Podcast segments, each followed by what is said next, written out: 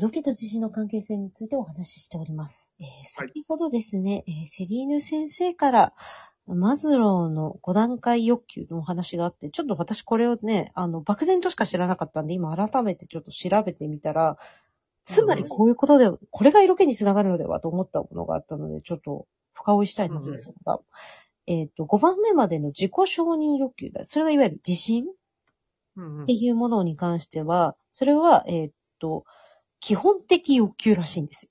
人間の必要な欲求。うん、基本的欲求。で、それを超えた、そこまで到達した人間がさらに求める自己超越欲求っていうのがあるらしいんですね。うんうん。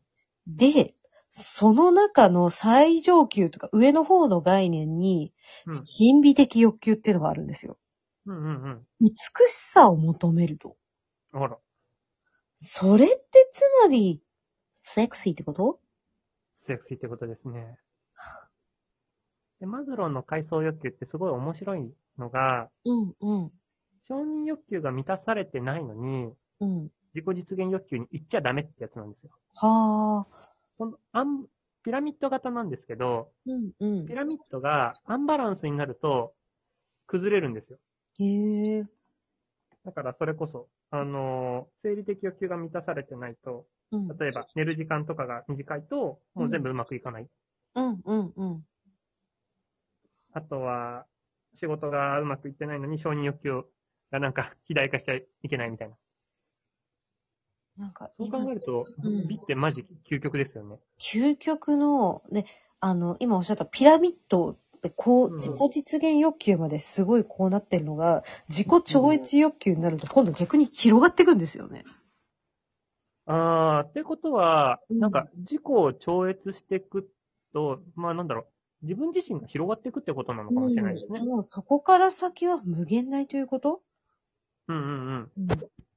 無限大です。うん。えっ、と、一応ちなみにマズローのその自己超越欲求っていうのがその美しさも含めて、だと、え他者に喜んでもらいたい、社会より良いものにしたい、自分のエゴを超えて他者や社会を思う欲求なので、うんうん。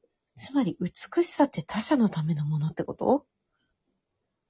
自己が満たされてるから他者のためにもなるだと思うな。ああ、なるほど、なるほど。うん。まず自己のことなんだけど、そこが自己、なんだろう、自己成就で成り立ったから他者へ行けるよっていうああ、順番。うん、うん。だから、正確には自分兼他者なんじゃないかな。なるほどね。あ、なんか、その成長欲求であって、何がいいとか悪いとかではないらしく、求めるものとしては、美しさ、全体性、躍動性、独自性、完全性、必造性、完成、正義、秩序、単純、豊富、無垢、楽しみ、自己充実など。自己充実。その中の一つが色気ってことなんですかね、つまり。そうですね。うん。だから、セクシーは余裕みたいなものは、それはそうですよね。だって、うん。承認欲求も満たされてるし、社会的欲求も満たされてるから余裕があるんですもんね。確かに。あ、すごい納得がいったね、余裕っていうことに。うん。今までなんか余裕っていうのはキーワードとして何回か出てきたけど、うん、このマズローの説明に重ねるとかなりしっくりくるよね。うんうんうん。そうね。はあ。じゃあ人間が色気を求めるっていうのは、そのうん生きてる欲求のとしては無べなるかなって感じなのね。そうだね。うん。頂点。うん。でもなんか今、うん。承認欲求で止まってる人ってすごい多いと思うんだよね。そうね。うん。肥大化してそれが。うんうん。だから自己実現とかうん、他人のためっていうところまでうんいかなくなっちゃう。自分のことで手一杯になっちゃう人って、まあうん生徒にもすごい多いんだけど、うんうん。なんかそうすると、not sexy ですよね。そうね。なんか、アップアップしてるっていうか、うん。前回の話と絡めると、自分の中でコミュニケーションが終わってて他人まで届いてないとか、うんうん。そういうのは not sexy ですよね。 not sexy ですね。他者あってのセクシーということですね。うん。うん。他者、余裕、自己実現。そこら辺はセクシーの要素になってるっていうのが、ちょっと、しっくりくる理論なんじゃないかなと思いましたね。そうですね。すごく納得いっちゃったから、あと5分間雑談しましょうか。うーん。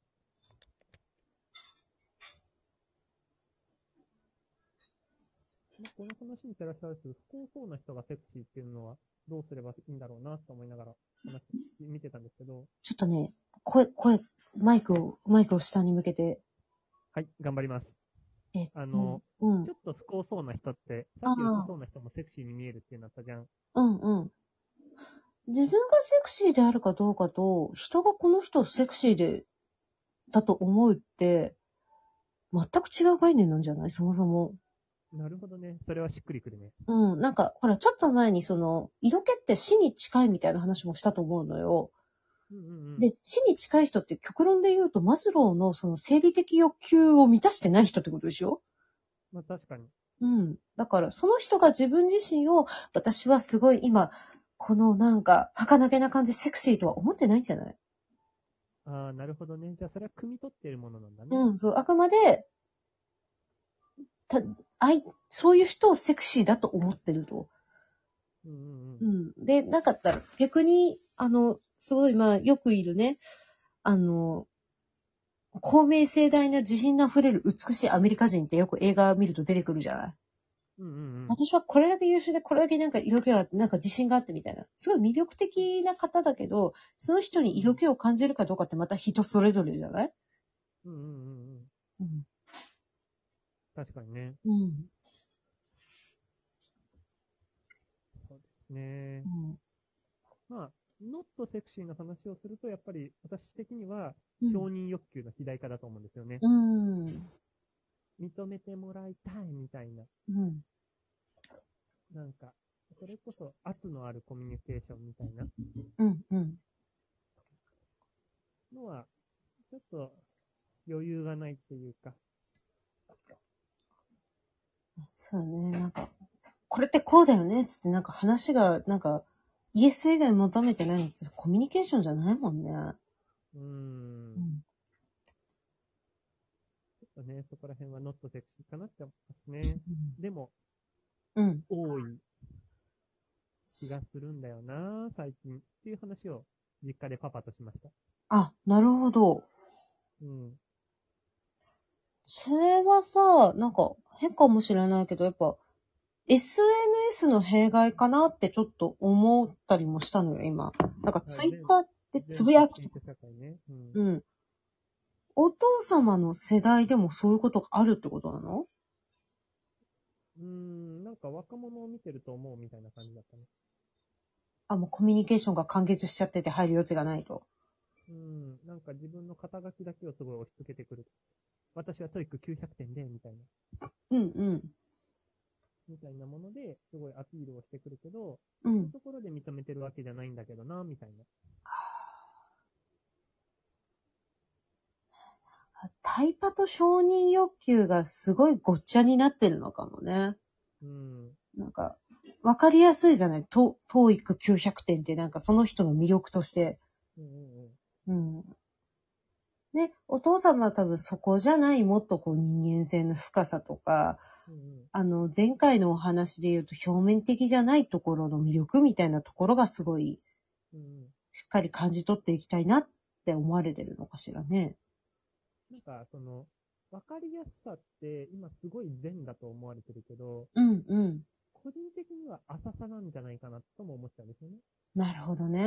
うん。ダイジェストみたいな感じうんうんうん。あるから、私はそんなにわかりやすさって、なんか、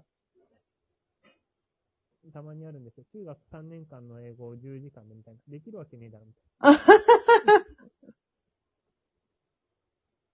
だからなんか、うん。いいねとか、すごい子供たちも気にするんですけど、うん。それで別に自分の価値測っちゃダメだろうっていううん感じで。。なんかそうねいうのに翻弄されてるとノットセですね。なんか、情報が多分多すぎるんだろうね。世の中、自分が手に入れられる情報と、世の中で発信されてる情報が。ううん、そうだね。なんか極論だけ言うと、その、中学校3年間の英語を10時間で学びたい人って多分英語を学びたい人ではないじゃない。うん、多分英語をある程度分かっとかなきゃなっていう人？うん、分かっとかなきゃいけないって思ってる人？うん、でも別に英語を学びたい意欲があるわけではない人。ただなんか英語って学ばなきゃいけないよねっていう価値観が彼の中に今までなかったんだけど、どこかに入ってきちゃったから、パッとこう読んで、パッと飲んで、なるほどってなって。うん、だからそういう人のためには、あるものだと、なんか思っていいのかなとはちょっと今思いました。うん。まあ、ニーズがあるから売れてるんだもんね。うん。だからそれを読んで、その人は多分英語を学んだ気には、まあ、なら、な、なる人もいるかもだけど、ならないんじゃない？うん、うんそうだね。うん。だからなんか、奥深さみたいなものがうん。分かってくるっていうのは、でも20代中盤くらいまでは難しいんじゃないかな。うん、ねその中でなんか引っかかるものがあるといいね。その10時間学んですごく、なんか、現在完了系に興味があったからもっと勉強したいみたいな。うんうんうん。うん。インスパイアを受けるのが、その、総集編みたいなダイジェストみたいな。うん。なんかダイジェスト、だそれで満足したらあかんよっていう。ぜひ奥深さをうん。してください、皆さん。ええ。していきましょう。以上。だいぶタイトルとされちゃいましたが。マズローの階層欲求と、はい。いろいろ欲が満たされてからセクシー、自分の中でのセクシーが生まれてきますという話で。はいお。願いします。作っていきましょう。